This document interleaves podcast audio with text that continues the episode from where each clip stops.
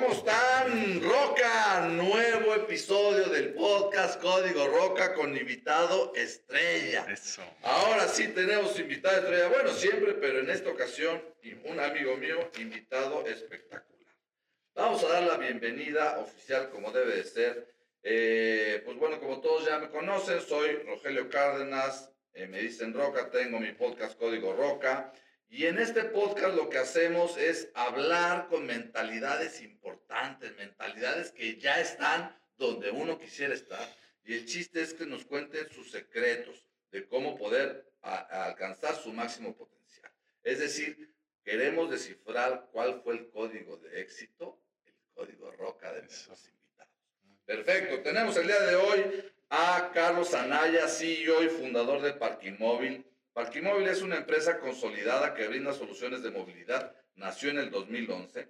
Carlos ha sido reconocido por su emprendimiento, ha revolucionado la industria de movilidad en México y ha sido reconocido como Endeavor Global Entrepreneur.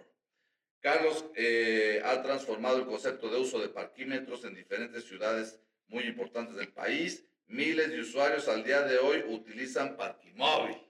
¿Cómo estás, Carlos? Bienvenido. Muy bien, mi estimado Roca. Encantado de estar aquí con todos ustedes. Muchas gracias por venir. Pues, a ver, tú eres la estrella, tú eres la estrella. Vamos a empezar. Eh, platícame algo, Carlos. Tú me dicen que te estás, que en la pandemia te aficionaste al golf. ¿Cómo ves? Qué. Bueno, tengo la fortuna de vivir frente a un campo de golf y yo siempre dije, no, ese deporte es de, de ricos, panzones, ociosos, ¿no? Y eso que tengo muchos amigos que, que lo juegan. Y sí, cada vez está más panzón. Rico falta muchísimo y ocioso no. Pero, pero ha sido un deporte interesante, ¿eh? o sea, fue primero un reto personal. Dije, a ver, no puede ser tan difícil pegar una mugre pelotita así y es increíble el la suma de factores que, que, implica el golf, la tranquilidad, el despegar. Entonces, digo, no por nada es uno de los deportes con mayor crecimiento en el mundo, con, eh, digamos, personajes muy interesantes, muy inteligentes que lo ven como, como su deporte. Y ahí vamos, la verdad es que muy leve todavía, pero, pero ahí vamos. Me aficioné a eso, a la cocina y hasta un poco a la jardinería. Ah, de las cosas que, ¿a qué cocina, qué cocina? Carne asada, sí, el, el, grill, el grill. Y pusimos un hornito de leña, entonces hemos estado inventando cosas. A ver, no sé si sabías que el golf es el segundo deporte más difícil del mundo. Ah, mira. El segundo. El primero, Ni idea. tiro con arco. Ah, órale. Porque el tiro con arco no le apuntas al centro tienes que hacer parábola. Tienes que calcular. El aire, y el esto, y el otro. Entonces, pues el golf es igual. Órale. No te dice tu cadena, a ver, patrón, el hay, y hay 10 yardas de viento, y entonces dele para acá, y la bajada, y la subida. Segundo deporte más difícil del mundo. Entonces, con constancia, con constancia. Y súper celoso también, ¿eh? porque la verdad es que le he podido dedicar poco tiempo, pero sí se nota cuando no juegas cuando una semana. no juegas. Yo me voy un fin de semana y regreso y tiro 100 o tiro 90 y algo, entonces sí tienes que estarle dedicando, bastantes horas, ¿no? Oye, a ver, retomando ahora sí lo que nos ocupa, platícame. Ahorita hay como que un boom de aplicaciones. Si la gente no tiene una aplicación en su celular, se trauma y, y hay 120 millones de celulares, ya más de 100 smartphones. Entonces, ¿Qué opinas de todo este boom de aplicaciones y boom de startups que están naciendo en Latinoamérica? Es, es, una pregunta interesante porque creo que esto yo le llamo la apitis, ¿no? Parece esto como una fiebre generalizada y va en dos sentidos. De cara, digamos, del usuario, pues sí, como dices, todo el mundo quiere tener una, una aplicación, pero también tenemos el gran reto de que dicen que este es el, el, metro cuadrado más caro del planeta, ¿no? O sea, si fuera un real estate, porque tu aplicación tiene que ser tan buena para que implique que yo no tenga fotos de mi hijo o el perro bailando, porque esto tiene una memoria eh, finita. Entonces, con los que hacemos aplicaciones, tenemos que lograr aplicaciones con, le llaman cierto stickiness, ¿no? Que sean lo suficientemente pegajosas para que digas, vale la pena tenerte aquí en lugar pues, de una imagen o un video que me gusta. Y ese es un gran reto que tenemos quienes hacemos aplicación, por un lado. Pero por otro lado, quienes hacemos apps o incluso cualquier empresa, hoy se plantea el tengo que tener una app, ¿no? Que a lo mejor hace unos años era tengo que tener una página de internet, y hace más años era tengo que tener un dominio propio para mi mail, ¿no? Porque pues, me veo poco profesional, y hace más años todavía tengo que tener una tarjeta de presentación, ¿te acuerdas de esa? Eh, eh, o sea, yo me acuerdo cuando entré a la universidad, quien ya llegaba y sacaba su cajita amarilla, tenía una tarjeta, ¿no? Y, y ponían de serigrafía, eran caras. Después viene la imprenta digital y entonces cualquier güey puede hacer tarjeta de presentación. Y entonces ya el plus era, no, pero su, su mail no es arroba gmail o es arroba hotmail, es arroba Juan Pérez, ¿no? y después la página. Entonces viene un poco esta carrera. Pero, pero la realidad, eh, creo yo, que no todo tiene que irse para tener app. O sea, en realidad no, no todo es para app. Creo que las apps pueden tener varios rubros, pero yo típicamente las divido en apps de contenido, de consumo de contenido, ¿no? Entonces, un poco YouTube, este, Instagram, hasta el mismo WhatsApp, estás consumiendo y comunicando, consumiendo y comunicando. Y las otras que son de gestión, ¿no? Waze, este, que es para hacer algo, para interactuar con, con algún espacio eh, de la vida diaria. Y particularmente Parque Móvil estaría en las de gestión, porque te gestionamos una actividad. Creo que la clave de ellas es que te solucionen problemas. Solo, ¿por qué estarías dispuesto a tener una cosa acá adentro? Porque me hace la vida más fácil o mejor o más agradable. Y esa es la invitación que yo hago. Cuando, no sé, la papelera fulana, el despacho de abogados, el restaurante se plantea hacer una app, ¿realmente le voy a solucionar la vida a alguien con esa app o solo es por el ego de decir, descárgame en App Store y Play Store? Sí, ¿para qué? Para ver el menú. Exacto. Mejor llegas, ves el código QR y ya sale el menú. Así es, así es. Y aparte, y Apple ya te mete aplicaciones que no te deja borrar. Ah, eso sí no me la sabía. Sí, no las puedes borrar, no te deja borrar. Las que te descarga ya no, no te deja borrar. Entonces, eh, sí es muy importante esto que comentas. Necesitas generarle valor a la gente. Así es. Como los influencers. Los influencers que quieren empezar a vender contenido te dicen, a ver, no les vendas. Primero genérales valor. Primero que digan, ah, sí quiero seguirlo a este güey, ¿no? Y ya que, porque me genera valor, ya, des- valor, ya después de eso es más fácil que le vendas. Si tú tienes un güey que te la está vende y vende y vende, lo borras o lo bloqueas a la chingada. Pero es un paso de la muerte, ¿eh? Sí. Porque, o sea, ¿qué tanta autoridad ya generaste sobre mí porque me gusta lo que haces, lo que dices?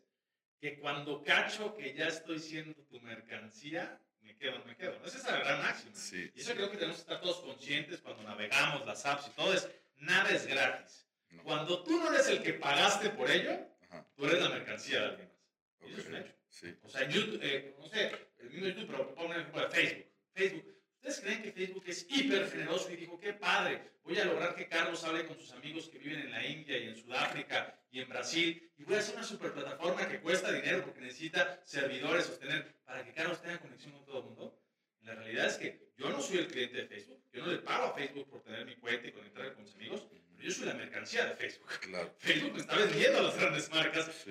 y Coca-Cola y Ford y demás les pagan millones por acercarse a mí. Entonces es una, creo que una realidad absoluta. Y creo que los influencers viven en ese espacio, ¿no? En donde qué tanto el, el- mi, mi seguidor es mi destino, es mi cliente, y de repente se vuelve mi mercancía, porque tengo que llevarlo, ofrecérselo a alguien más para que me pague. Claro. Oye, qué interesante eso que dices. Son mercancía de Facebook, no lo había visto, no lo había visto así. Y ojalá nos seamos de roja en unos años. Seguramente sí. no, pero, primero vos, mi amigo, eso sí. Oye, eh, de acuerdo a tu experiencia en desarrollo de aplicaciones, llevas 10 años en este tema. ¿Cómo ves las tendencias de innovación? ¿Hacia dónde va Latinoamérica? Porque fíjate que con el tema tech, con el tema fintech, con todo este tema eh, digital, sí tienen razón en llamarnos países tercermundistas.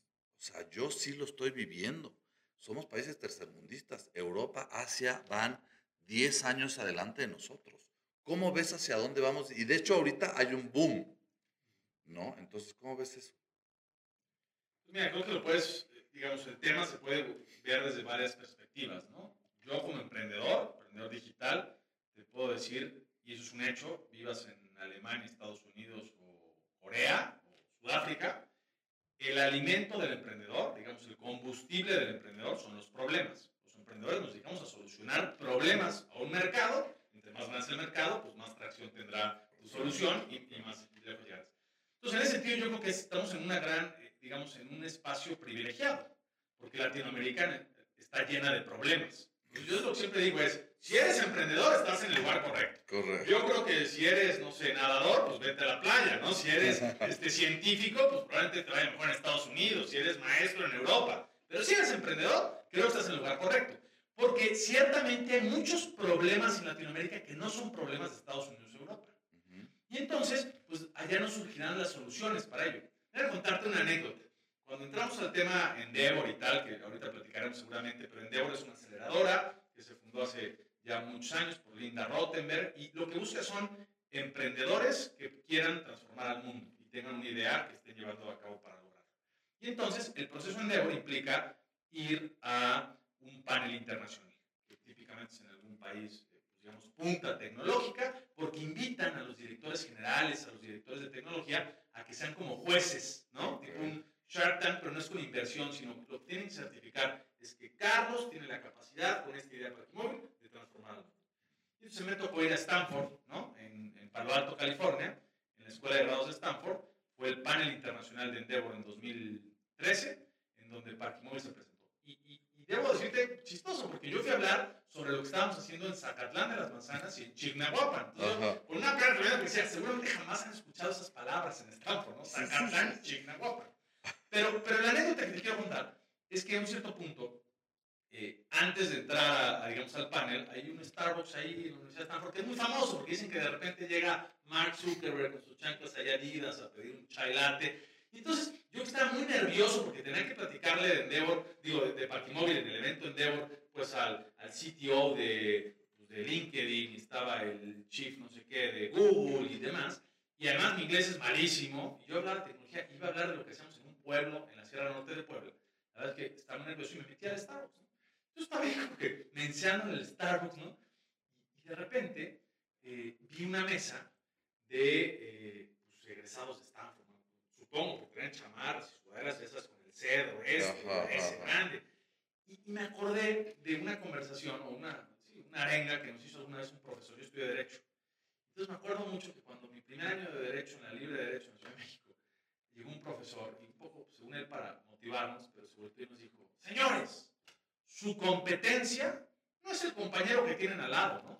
Y decía, qué coraje, qué lástima, porque este güey, pues, si le gana, ¿sabes? Borracho, es lo otro, ¿no? O sea, su competencia, no crean que esté estudiando en la Náhuac y la Ibero y la Universidad de Sonora y la de Guadalajara. Su competencia hoy se está formando en Stanford, Harvard, Wharton, London School of Economics. Cada vez que decía eso, yo me hacía más chiquito, decía, la madre, la madre, la madre. O sea, y es cierto, en una competencia global, tu competencia es el mundo.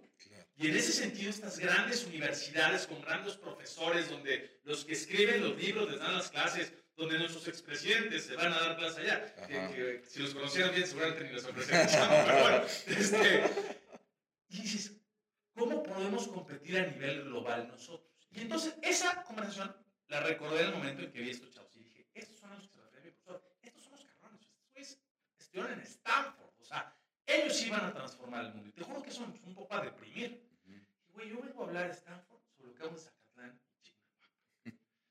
Y entonces, a un cierto punto lo que hice, y de Starbucks en ese sentido es fabuloso, agarré la, la, silla y me volteé a ver cómo hacia la calle, ¿no? Si ya no te traumas. Y entonces, en los 15 minutos que estuve viendo la calle, pues no pasó ningún centroamericano haciendo un señal raro pedirme dinero, cabrón.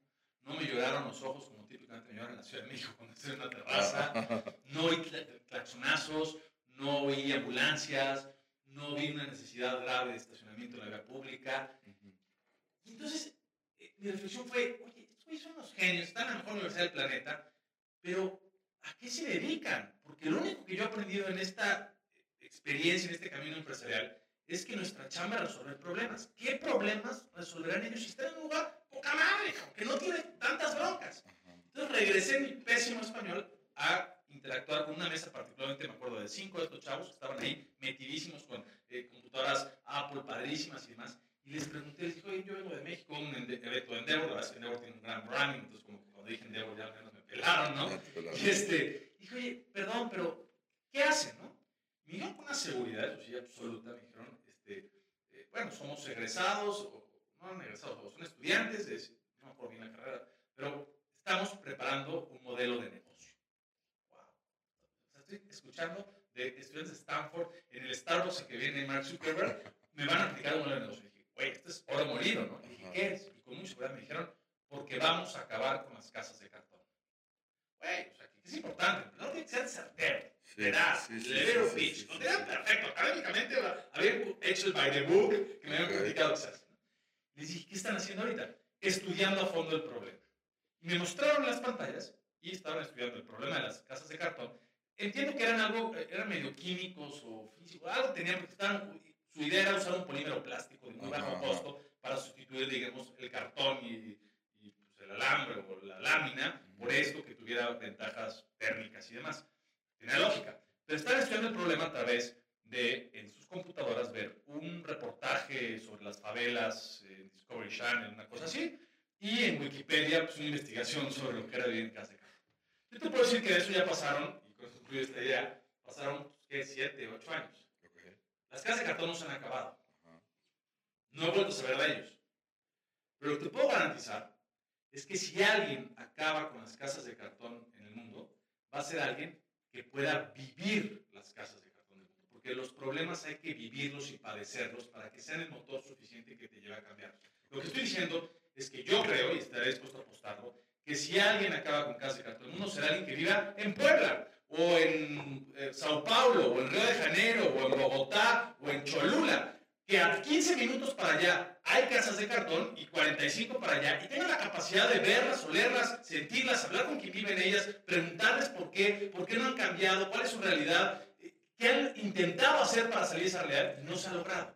Porque el problema no se puede estudiar a través de Discovery Channel y, Wikipedia. Y un poco, concluyendo con lo que preguntabas, yo creo que estamos en el gran momento latinoamericano, porque la competencia es global, los medios digitales nos hacen llegar a cualquier lugar, pero nosotros los emprendedores latinoamericanos sí tenemos la capacidad de vivir, sufrir, padecer, llorar, sangrar los grandes problemas que tienen que ser resueltos a través de innovación en esta generación. Fíjate que decía el, el CEO de Nubank, ya ves que ya va a entrar a México, Nubank es brasileño, ya trae una evaluación de 10 mil millones de dólares, decía, ¿quieres emprender como latinoamericano? Vete a un camión, a un transporte público pásate dos horas en el transporte público y resuelve un problema. Y es lo que estás diciendo. Resuelve, vive el problema, resuélvelo y vas a poder emprender y vas a sacar algo. Dice, yo empecé en Nubank porque eh, soy colombiano, me voy a vivir a Brasil y para sacar una cuenta en Brasil es una locura. Entonces dije, no puede ser. Y, y, te tienen que acreditar y no sé cuánta cosa. entonces, por eso es en Nubank. Resolvió el problema porque lo vivió. Entonces, 100% de acuerdo. Y creo que es algo clave. ¿Qué es resolver un problema? Porque típicamente pensarías que para resolver un problema hay que inventar algo. ¿no? Este no inventó nada. Uber no inventó nada. Spotify no inventó nada. Facebook. Facebook. Eh, o sea, lo único que hicieron fue plantear una solución de un modo distinto a un problema que ya existía. O sea, el caso de Uber es muy claro, ¿no? Muy sencillo. El problema de encontrar transporte en la vía pública es un problema que existe hace mucho tiempo. ¿no? va a robar, ¿no? Eh, exacto. O, sea, ya existe hace muchísimo tiempo. ¿Qué inventó Uber? No inventó el celular, no inventó la tarjeta de crédito, no inventó el mapa, no inventó al chofer, no inventó al vehículo, no, inventó nada. Lo único fue que planteó una manera distinta de aproximarse al problema. Tradicionalmente el problema, ¿cómo se aproximaba? Vehículos de un chofer tiempo completo pintados para que físicamente veas que son eso, detenidos a través de un movimiento extraño en la calle o sonido para poder subirte y acordar un precio que siempre, típicamente era subjetivo, ¿no? Y negociarlo y pagar en efectivo. Y estos güeyes dijeron, en pleno siglo XXI puede haber una manera más inteligente de afrontarlo. Ojo, no porque fuera estúpida esa manera, sino porque esa era la manera del siglo pasado, cuando no había celulares, internet, valor reputacional, ta, ta, ta, ta, ta, ta. Entonces, creo que esa es la gran oportunidad que tenemos y coincido muchísimo con esa persona que nunca ha escuchado la anécdota de Nobank.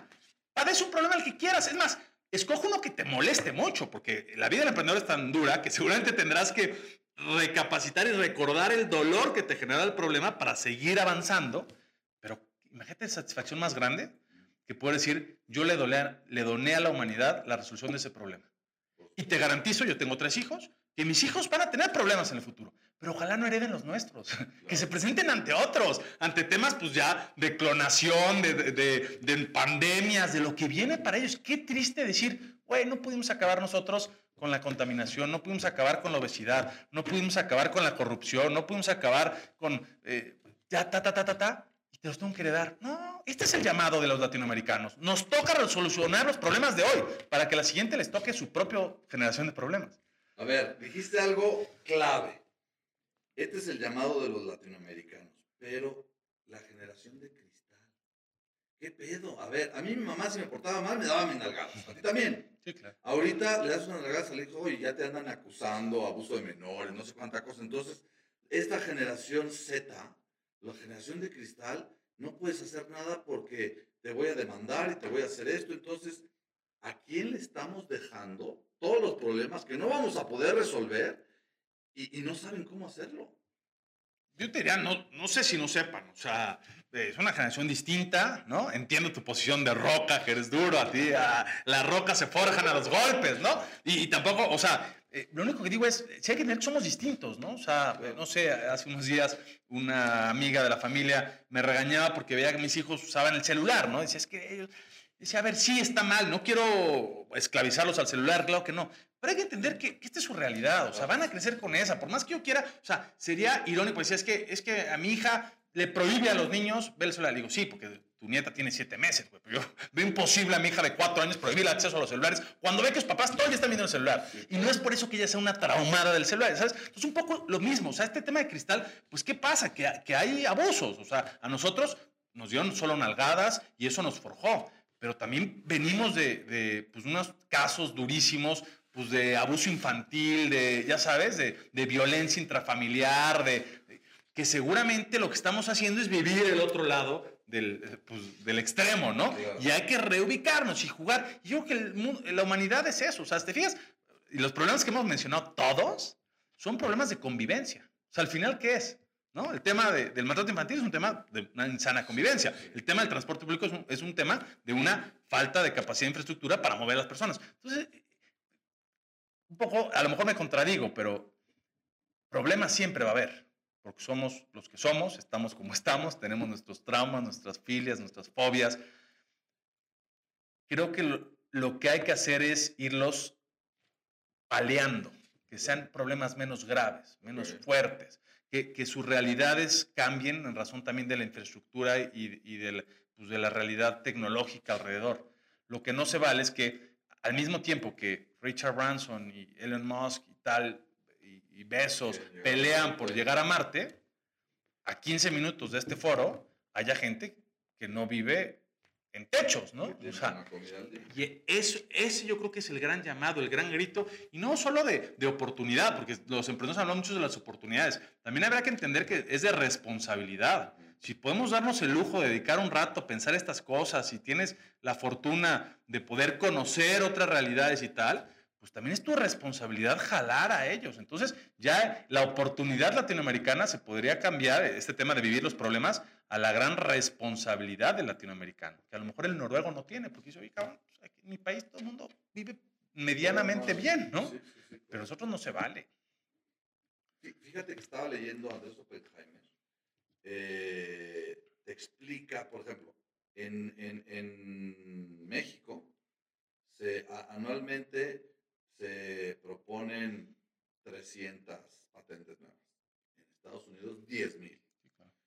Y, y, llega nuestro queridísimo cabecita de algodón, ¿no? Y recorta presupuestos a recorta presupuestos a todo esto que necesitamos para poder competir, porque como bien dices, mi competencia no es el abogado de al lado, yo también soy abogado. Ah, mira. Y nos, los dos nos dedicamos a temas de ¿Qué tecnología. Tal? ¿Qué tal? ¿Qué tal, eh? Yo siempre dije, estudié Derecho, no es lo que me gustaba, pero me dio una gran apertura claro. para tener esa mente abierta y poder debatir y poder tener este tipo de pláticas y te puedes dedicar a lo que quieras. Pero ya me desvié.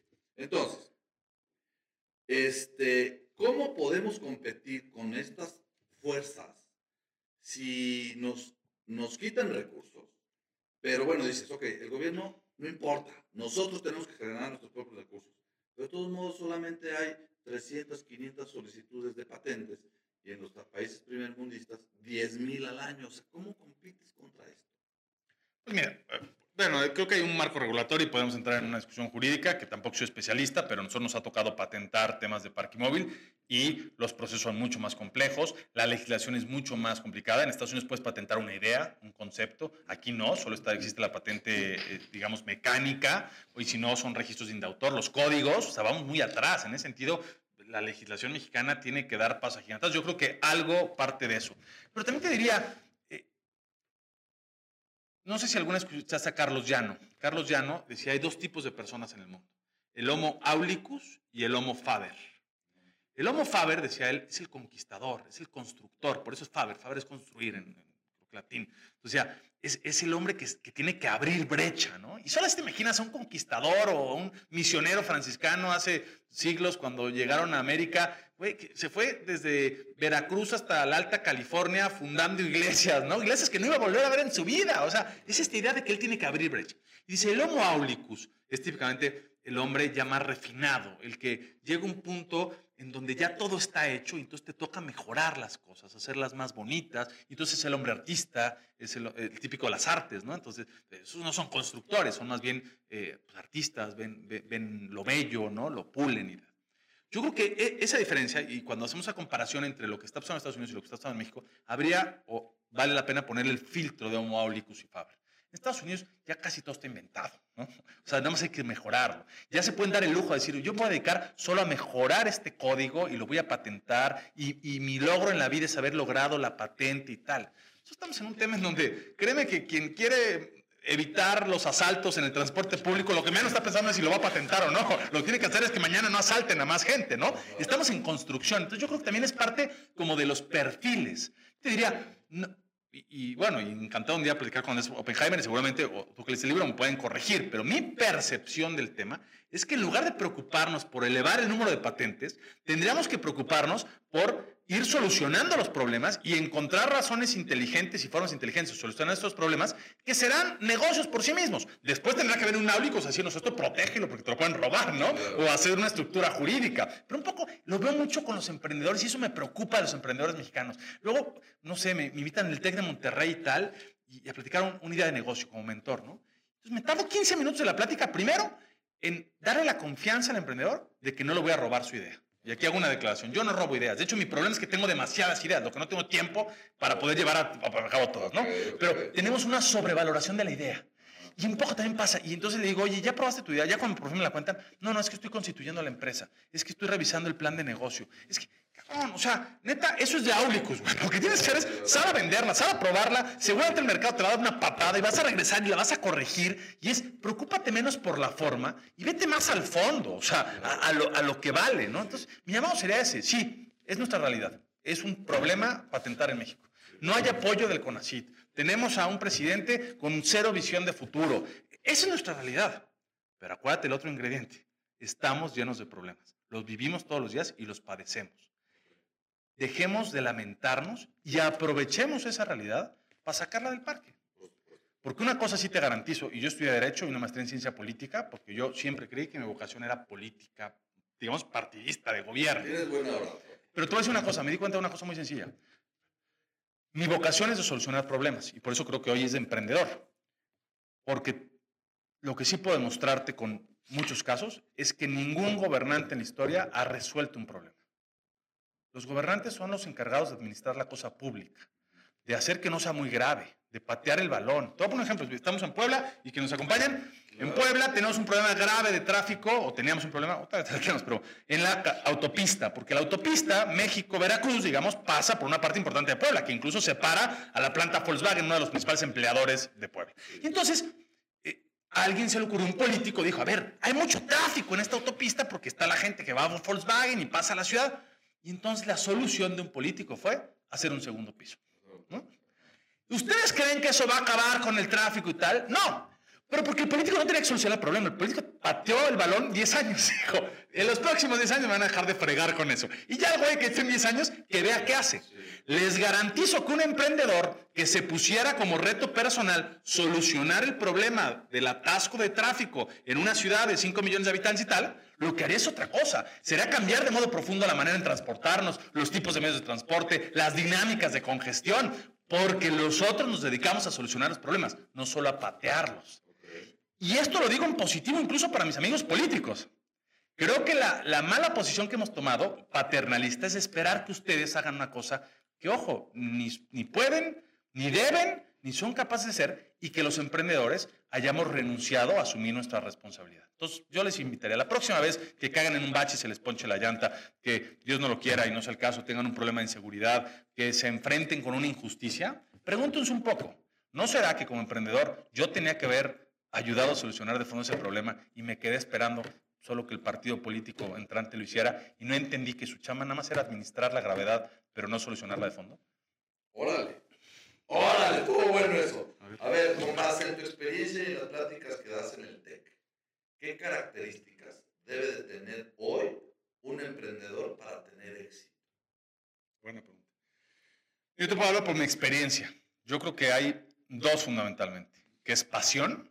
Tienes que hacer lo que te apasiona. O sea, y tienes que estar convencido y no dudar, porque va a haber muchísimas necesidades, retos y cosas en el camino, y tu pasión tiene que verte. Y un poco muy amarrada esa resiliencia, que es esa capacidad de aguantar, de volver a probar, de entender que eh, la forma 98 en la que no funciona la bombilla es, es preludio de la 99 para que funcione. ¿no? Es un poco eh, eh, esta capacidad de decir, mira, sí, no soy un genio, humildad un poco, ¿no? Pero ya probé que si no, voy a seguir intentándolo y con pasión va para adelante. Y, junto con la resiliencia hay un término muy emprendedor que es tu capacidad de pivotear, ¿no? Que parte de tu resiliencia personal a nivel proyecto se vuelve pivote, que es irlo ajustando en razón de lo que está marcando el mercado. Entonces, serían como mis consejos para cualquier emprendedor. Haz lo que te apasiona, porque además lo estamos haciendo en los mejores años de nuestra vida. O sea, Roque, tú estás de acuerdo que eh, yo estoy dedicándole a Parque Móvil no solo toda mi fuerza, pasión, ganas, mi mejor etapa de la vida. O sea, eh, no, esta lucidez, esta energía y tal, no la voy a tener los próximos en 20 años. Se la dediqué a esta. Entonces tienes algo que me apasiona, si no, qué tristeza. Y yo se lo digo a cada uno de mis empleados. Cuando veo un performance bajo, le digo, a ver, o sea, aquí no vamos a negociar si, si pierdes el bono o pierdes la chamba. Es un tema de vida. Tus 28, 32 años es de los momentos más eficientes, donde, haciendo una alusión al golf, donde estás haciendo el back, ¿no? ¿Lo quieres hacer aquí o en realidad te lo vas a gastar en una cosa pinchona que va a hacer que avances pocas yardas, ¿no? Entonces, este, encuentra lo que te apasiona definitivamente. Me encantó, me encantó. A ver, esta va a estar difícil. A ver. Eh, si un día te despiertas, no solo el despertador, pero de repente no, no funciona Parking Móvil, no funciona WhatsApp, no funciona Zoom, no te funciona ninguna aplicación de tu teléfono ni tu teléfono. ¿Cómo sería ese día, ese día para ti? ¿Qué pasaría con un día de Carlos sin aplicaciones móviles? A ver, si es un día, pues ese día hago picnic con mis hijos, ¿no? Pero vivir sin este tipo de cosas, sí, sería una locura. O sea, a ver, un Waze, ¿no? Llévame a cualquier ciudad del planeta y déjame sin Waze, sin Google Maps, sin, ¿no? Y luego dices, ¿cómo, cómo le hacían antes? No, yo creo que sí soy sumamente Sacabas tu, tu, libro rojo. Claro, la guía roja, la guía roja, ¿no? La rayabas. La rayabas, sí, sí, y, y, y, ayer platicaba en un evento de Coparmex y decíamos, es que antes la gente, pues por eso hablaba más, porque le tenías que parar a un güey y decirle, oye, ¿cómo llego, no? Ahora todos somos autosuficientes y vivimos pues encerrados en, en, nosotros mismos y en esta relación, la famosa frase un poco eh, repetitiva, pero esta cosa a, acerca a los lejanos y aleja a los cercanos, ¿no? Porque no hay, eh, te digo, y, otra vez volviendo a la reflexión previa, yo soy mucho más que las aplicaciones, soy mucho más que mi trabajo, ¿no? Entonces, claro que sobreviviría, ¿no? Y seguramente descubriría cosas hermosas de la vida que hoy se me están yendo por las aplicaciones. Pero lo que es un hecho es que mientras las tenga, las uso, ¿no? Claro. Te voy a contar una anécdota ahorita que dices de acerca a los lejanos y aleja a los cercanos. Estábamos en Acapulco, mi sobrina es de San Antonio, y me pidieron, por favor, hay que jugar Monopoly. Yo estaba viendo la tele. vamos a jugar Monopoly. Empezamos a jugar. No, Romy, Monopoly. Empezamos a jugar mis hijos, mis sobrinos. Estábamos jugando Monopoly. De repente, oye, te toca, oye, te toca, oye, te toca. Y se le ocurre a mi sobrina agarrar su celular y poner una madre que se llama Smoogle o una madre así que es como un Skype para conectarte con gente que no conoces. Y lo prende y me enseña al vato ese y yo, ¿quién es tu amigo? Dice, no, no lo conozco. Me metí a esto y pues estoy platicando con él. ¿Y por qué chingado estás platicando? En lugar de jugar Monopoly. En lugar de convivir con tu familia y me pidieron jugar Monopoly, cuelga de ese cabrón. Y ella, bueno, pues dice mi tío que te cuelgue. Pero, ¿qué pedo? O sea, estás con tus primos. Con mi, a mi hija no la veía hace un año. Estás con tus. Me pediste jugarlo y me pones extraño y me lo enseñas y le enseñas mi casa. Está loca, o sea, ¿qué te pasa? Pero para eso es normal. Prefieren acercar al, desconocido, al desconocido, al lejano, que conectar con el, la familia. que tienes aquí, ¿no? Entonces, está cañón, pero bueno, somos la generación Z. Oye, para ti, ¿cuál crees que sea el ABC para que, a ver, ¿cuántas startups salen y mueren al año? Tú ya llevas 11 años o 10 años. Para ti, ¿cuál es el ABC para hacer una startup una exitosa? Porque ahorita está de moda, eh, yo quiero ser emprendedor y voy a estudiar para emprendedor. De hecho, el Ibero sacó una carrera de emprendimiento que no jaló. Ah. No jaló, estaba espectacular. No jaló, este, pero quiero ser emprendedor, pero, oye, el 50% de las startups en el primer año van a morir y el otro 25 restante en el año 3 van a morir. Entonces, tú llevas 11, tú llevas 10. Has aguantado, has vivido, has llorado, has, has, has vivido temas muy complicados, te has peleado con tu socio, llegas enojado eh, con, a, a, con, tu esposa, pero has aguantado vara, has levantado capital, ya los fondos de inversión te voltean a ver dicen, ay, esta es una startup exitosa, esta es una aplicación exitosa. ¿Cuál es el ABC que puedes darle de consejo a los que nos escuchan para tener ese éxito, para aguantar la resiliencia? ¿Cuáles serían los, los tres cosas que necesitas hacer para aguantar vara? Claro. Es una super pregunta, mi roca, pero eh, yo creo que el costo de emprender, o sea, lo más difícil de emprender, lo más, más, pueden decir muchísimas cosas, pero lo más difícil es la incertidumbre. Y creo que de eso se trata, o sea, porque yo te puedo decir, aguanta, pero tampoco quieres que aguanten una cosa que no tiene sentido, ¿no? O sea, y, me acuerdo mucho, no sé si lo han visto, pero eh, alguna vez me llegó por mail y hasta la guardé. Esta imagen, son dos imágenes, como dos películas. Una es la de un marinero necio, que el barco se está hundiendo y tiene una cubeta y él está sacando el agua, ¿no? Y entonces, a la distancia tú puedes decir, es un necio, es un tonto, ¿no? Y, un poco lo puedo decir yo de muchos emprendimientos, incluso de Parque Móvil mismo. Es un necio, güey. Si no vuelas, si, si llevas 11 años y no vales billions y no te ha invertido un gran fondo de estos, aunque te han invertido otros todos, podría alguien decir, ese es un necio. Pero ¿qué pasa? Que a lo mejor yo no me estoy viendo en esa película de un marinero sacando el agua en un barco hundiéndose, que ya es evidente que el barco está muriendo. Yo me puedo estar viendo en la otra película, que también seguramente has visto, que es como un corte transversal de una mina. Y entonces ves al cuate que está avanzando, pero ya está muy cansado. Y está a punto, a dos golpes probablemente, o sea, de llegarle, pero él no sabe. Y él ya avanzó y es un agujero grandísimo, ¿no? Y entonces probablemente puede ser el minero agotado que diga, la cagué, güey. Aquí no había diamantes. Y se dé la vuelta y tú con desesperación dices, estás a dos golpes, a un viaje más, a dos llamadas, a una presentación, a un pitch. ¿En qué película nos encontramos los emprendedores? No tengo idea. Nadie, ¿eh? Porque no, no, lo sabemos. Y ese es el gran costo de emprender. No estoy copiándole a nadie, porque el emprender no es una, no es una excursión, es una exploración. Y si entiendes la diferencia de esto, te voy a poner un ejemplo. Nosotros vivimos en Puebla y tenemos African Safari, que es un lugar increíble. La primera vez que vas a African Safari es una locura. La segunda vez está muy padre. Ya la sexta, que mis hijos les encanta ir a pandemia, yo digo, ya me la sé. O sea, ya sé dónde hay que bajar la ventana para que el mugre chango se vuele algo. Ya sé que el león va a estar flojeando. Porque deja de ser una exploración y se una excursión. Ya me la sé. Los que emprendemos estamos andando caminos que nadie ha andado. Si yo quisiera ser un empresario este, tradicional, pues pongo un restaurante, ya sé que al principio pega, ¿no? O sea, pero no, estamos haciendo cosas que nadie ha hecho, estamos afrontando problemas que nadie ha hecho. El gran costo de eso es la incertidumbre. Como nadie lo ha hecho, no tengo idea. O sea, puedo estar a dos golpes del diamante o puedo estar hundiéndome en el barco.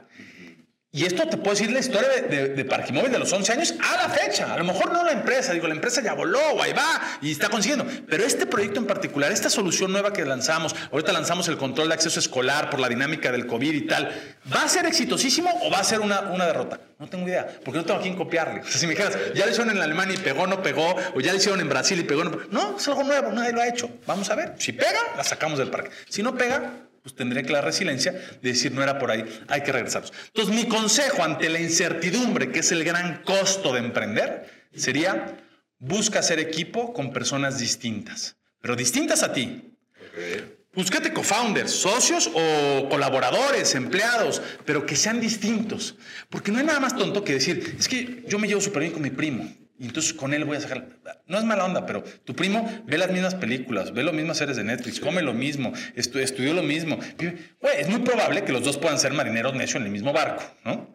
Pero en cambio, si dices, oye, no, yo me traje un cabrón de otra realidad social, de que estudió otra cosa, con otros tipos de amistades, con otros gustos, cuando hay dos personas que tienen cosmovisiones distintas en la misma empresa, además de la riqueza que eso puede generar, porque al final buscamos solucionarles problemas al mundo y no a un nicho, también es poco probable que los dos sean marineros necios en el mismo barco hundiéndose. Si los dos están de acuerdo es porque viendo cosas distintas llegan a conclusiones parecidas. Y entonces ese será mi consejo número uno. Busquen hacer equipo con personas distintas. Y se conecta mucho con lo que decíamos hace rato, de sobrevalorar la idea. La primera manera de poder probar si tu idea es exitosa es empezar a platicarla. Cuéntenla. Platíquenla, háganla grande en razón del feedback que te den. Busquen mentorías, busquen y, no tengan miedo que se las vayan a robar, porque lo valioso, y lo verán, y yo lo veo en Parquimóvil, lo valioso de Parquimóvil, y te lo garantizo, y yo creo que me lo podrá decir cualquier otro emprendedor, no es la idea. Lo valioso son las horas, las lágrimas, el sudor, la pasión mía, de mis colaboradores, de mis socios, de mi equipo, de mi familia, que la han llevado a llegar a este punto. Te puedo firmar ahorita que seguramente a muchas personas, no, se les ocurrió Parquimóvil antes que a mí. Pero ellos no tuvieron la pasión, la fuerza, la constancia, la resiliencia de dedicarse a hacerlo una realidad. Entonces, primera idea que les diré a todos es, tienes una buena idea, que es importante, las ideas valen. Empieza a platicarla y a platicarla a personas distintas. Apasiona a una persona distinta, a un grupo de personas distintas a ti, de llevar a esa idea a la práctica y entonces ponte a probarla. No te esperes a tener razón social y board y estatutos. Pruébala en el mercado. No va a haber mejor que el mercado para decirte esto tiene sentido o no tiene y tienes que moverle, ¿no? Oye, ¿por qué no has sacado tu web, tu web? Porque quiero que quede perfecta. No, güey. Para eso es el MVP. Para que lo pruebes, para ver qué te dicen, para que le modifiques. Y luego ya sacarás un producto final que en tecnología nunca es, nunca es, nunca es final. De hecho, hay una frase que me encanta que se atribuye a, a Mark Zuckerberg que dice es mejor lo hecho que lo perfecto. Oye, hazlo, cabrón, claro, ya veremos. Claro, claro. Este. A ver, tú y yo nos conocemos hace un par de años. Sí. Un día, yo estoy súper orgulloso del nuevo emprendimiento que traigo. Okay. Un día tú me dijiste, güey, es que mi aplicación está cañona. Llevo 8000 líneas de código escritas. ¿Cuántos llevas ahorita? No, pues llevan más de ciento y tantas mil. Ah, la mía lleva 35 mil. Entonces yo digo, a ver, imagínense qué chingón está. Pues son softwares diferentes. Si un modelo de negocio hace dos años traía 8 mil y ya traía tracción, nosotros que con nuestro modelo llevamos 35, pues vamos por el buen camino. Pero me acuerdo perfecto que dijiste 8 mil. Y yo, de hecho, pregunté, ¿cuántas líneas llevamos? Con más de 35 mil, entonces ahí vamos, vamos muy bien. Y a ver, hace dos años llevabas 8 mil, llevas más de 100 mil, porque nunca este, nunca paras, ¿no? Y luego pues tu equipo empieza a crecer y pasa de unos programadores a hoy ser un grupo equipo más grande y le vas poniendo cosas y, y esa es la realidad. ¿Cuándo vas a parar? Cuando se haya acabado el problema. Y eso es bien importante también, ¿eh? Porque cuando partes, emprendes en razón de problemas, eh, Uri, no vamos a pedir, el fundador de Waze, tiene una frase muy buena que dice, el verdadero emprendedor se enamora del problema, no de la solución. Porque imagínate si yo cuando inventamos Parque Móvil me hubiera enamorado del pago con SMS que, era así, siempre para porque no, no era una app. En 2011, poca gente tenía acceso a smartphones y tal, y en Zacatlán de las Manzanas menos. Entonces, ¿qué era Parquimóvil? Era una plataforma para pagar el parquímetro de Zacatlán de las Manzanas vía mensajes de texto SMS. Después, a los años, dos años, surgió la aplicación que era una aplicación que te ayudaba a armar el mensaje de texto más fácil, para que no tuvieras que andar pidiendo más placas. Y hoy es pero te digo, si yo estuviera enamorado hoy de mi aplicación, porque es que me encanta Parquimóvil y cómo funciona, y está padrísimo, valgo gorro. Porque a lo mejor en seis meses tengo que cambiar la aplicación por biométricos, y después por drones, y pasado mañana por lectura de saliva, de COVID, o sea, no sé. Lo que tienes que tener muy claro es cuál es el problema. Yo estoy enamorado del reto que es mover personas de modo inteligente en las ciudades. Siento que hoy nos movemos de modo muy tonto en las ciudades, y por eso hay congestión, y hay pérdida de tiempo y de dinero, incluso de vidas, porque eso implica eh, no solo tráfico, sino accidentes, inseguridad y demás. Entonces mi pasión se va a ver desbordada, digamos, cuando logre que en una ciudad la gente esté moviendo de manera segura, eficiente, rápida, ecológica y con bajo costo y alta productividad de tiempo. Si hoy lo hago con una app y mañana lo hago con who knows, no importa, mi pasión sigue, ¿no? Entonces ese sería mi consejo también. Tengan mucho cuidado de no enamorarse de la idea, enamorarse del problema y generen ideas en razón de resolucionarlo. Eh, en 10 años que lleva Parquimóvil, ¿cuál ha sido tu peor error? Yo, y, muy en línea con lo que te he dicho, yo creo que el peor error de Parquimóvil fue empezarlo solo. No, no haber tenido co-founders. Y hoy tengo co-founders, ¿no? Al que les, he dado ese título porque son parte básica de hitos en la empresa, pero los primeros años de Parque Móvil era la idea del solo. Y se aplicó esta máxima de solo llegas más rápido. Pues sí, tomaba las decisiones solo y tal, pero no llegas lejos. Y yo creo que los emprendedores son para llevarlos lejos. Y, solo acompañados llegas lejos. A los fondos no les gustan los solo No, no les gustan. No les gustan. No les gustamos. No, por eso ya tengo buenos co-founders. Qué bueno. ¿Y tu, peor, tu mejor acierto?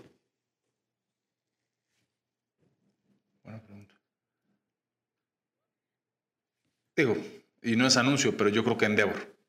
El haber participado en Endeavor. este proceso que al principio me implicaba mucho tiempo y tal, me abrió eh, también mi realidad. Yo no vengo de una familia empresaria, digamos. Mi papá se dedicaba a la función pública y tal. Mis abuelos, pues, consultores, un poco con algunas propiedades, rentas. O sea, no tenía como el, eh, la experiencia, eh, la relación tan empresarial, digamos. Y entonces Endeavor fue una suerte como de fraternidad empresarial que me abrió los ojos, me generó las relaciones, me hizo encontrarme con personas que vivían lo mismo que yo estaba viviendo y eso, el intercambio de ideas, este, eh, a grandes amigos conocidos allí, a otros emprendedores y demás, me ha ayudado a, darme una idea más global y, y, estarme más acompañado. Entonces, en razón de eso, pues en razón de mi peor error y mi mejor acierto, mi consejo sería, uno, busquen co-founders, busquen gente, y dos, también participen de algún espacio. Y hay quien lo hace en G Combinator, y hay quien lo hace en 500 Startups, en Endeavor, en, en las este, aceleradoras de las universidades, la de la UD, la, de Libero, la, pero sí busquen estar en ambientes de personas que están haciendo lo mismo que ustedes, porque eh, no solo el feedback que te pueden dar, sino el acompañamiento de saberse en la misma realidad, pues te ayuda. Claro. ¿Maestría o mentor? Mm. ¿Qué prefieres? Mentor. Mentor. Yo dije lo mismo. Ah, Me hicieron esa pregunta, dije lo mismo y todos los podcasts que le he preguntado, que llevan como 7, 8, mentor. Todos estamos en el mismo canal. Eso es espectacular. Bueno, ya estamos más o menos por terminar. Eh, tres consejos rápidos. Tres consejos que le darías a un chavo que está terminando su carrera y quiere emprender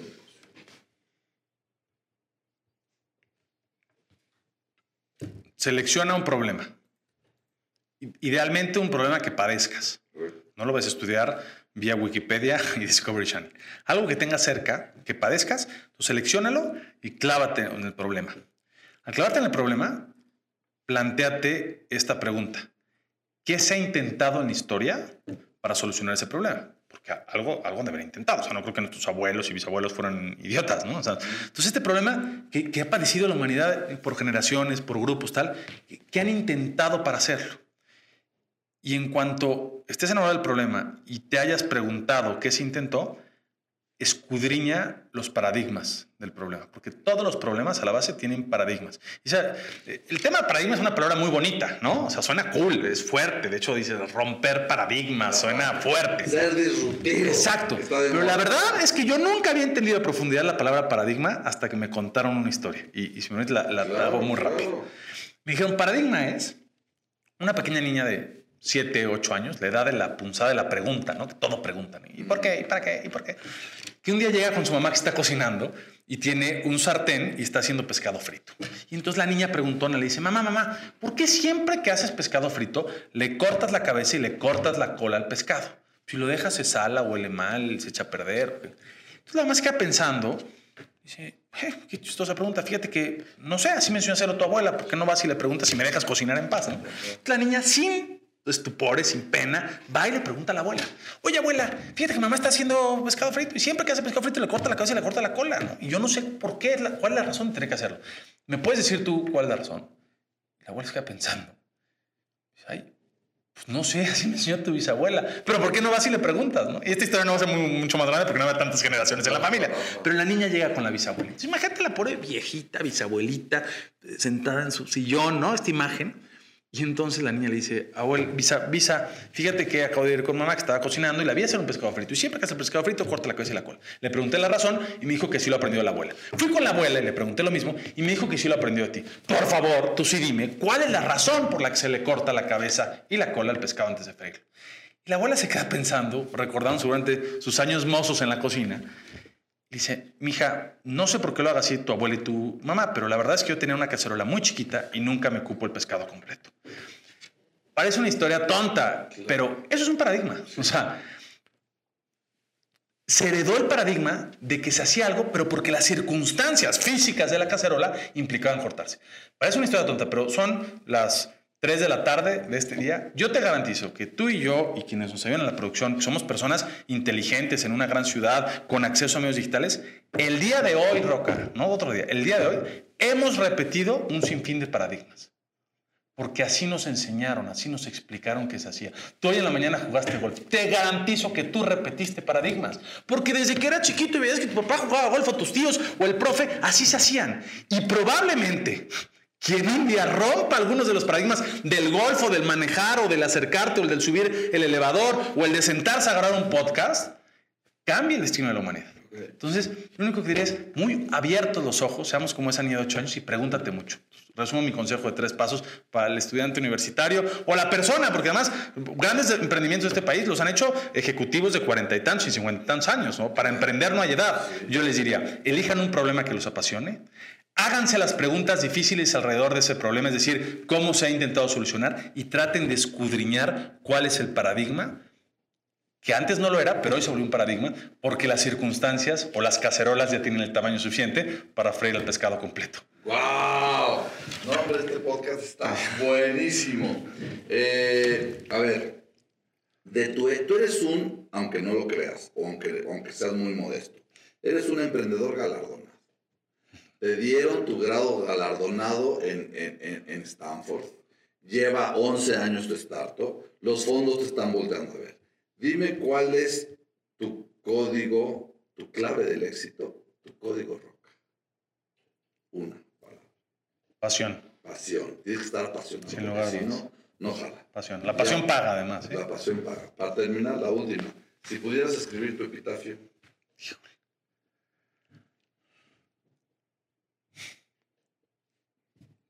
¿Qué te puedo decir? Es una gran pregunta. Te la contesto con una frase que me gustaría que a quien le toque escribir mi epitafio convirtiera de algún modo. Y dos frases, con eso termino. Que a mí me han ayudado mucho en este camino y me gustaría convertir. Voy a pensarlo, ¿eh? ¿Cómo, cómo sería un epitafio? Pero hay dos frases que a mí me motivan mucho. Una es de Linda Rottenberg, la fundadora de Endeavor. Y ella dice: Si tus amigos no piensan que estás loco, es porque no has pensado suficientemente en grande. Entonces, esta idea de las ideas que aman el mundo son las ideas locas. Si tú tienes una buena idea y la vas a platicar, te dicen, ah, es buena, dicen, no, no me sirve, tengo que venir hasta que me digas, estás loco, güey, porque esa es la que vale la pena. Y la otra frase que a mí me encanta también, entonces, ¿qué, me gustaría en mi epitafio? Una parte dijera, este era un loco, un loco que quería cambiar el mundo. Y la otra parte es, habla de la esperanza. La esperanza es una gran virtud, pero es una virtud medio choteada. No sé si te ha pasado. A mí, cuando me hablan de, Carlos, ten esperanza, yo decía, pinche esperanza. O sea, todo lo que me gusta y tengo que tener esperanza, ¿no? Entonces, soy la generación de la esperanza, vivo en el continente de la esperanza. Pobre esperanza la traemos para arriba y para abajo.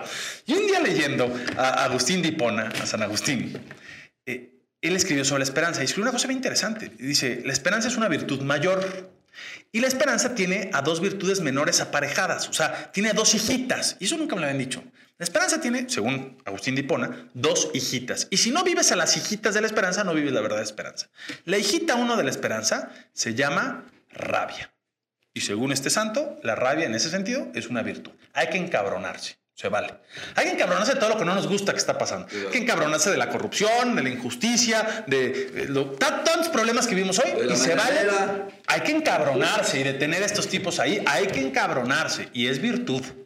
Pero la otra hermanita se llama coraje. Y todo ese encabronamiento, toda esa rabia, tiene que llevarte a tener el coraje de ponerte a trabajar por cambiarlo. Y en, solo entonces, dice San Agustín, vivirás la verdadera esperanza. La esperanza que parte del dolor y convierte en valentía y coraje y acción.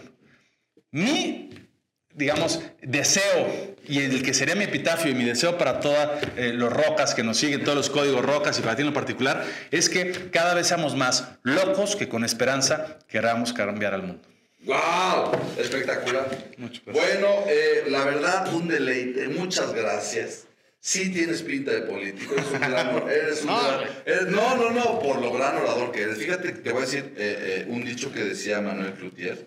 La política es tan importante que no podemos dejarla en manos de políticos. Eso está cabrón. Muy cabrón. Eso está cabrón, ¿no? Entonces, eh, eres un gran orador. Estuvo espectacular, me encantó. ¿Dónde te podemos seguir? En mis redes, Anaya Carlos, en Instagram, eh, Carlos Anaya en Facebook, pero ahí nos vemos igual en Twitter, Anaya Carlos. Perfecto. Gracias. Hasta luego. Bye bye.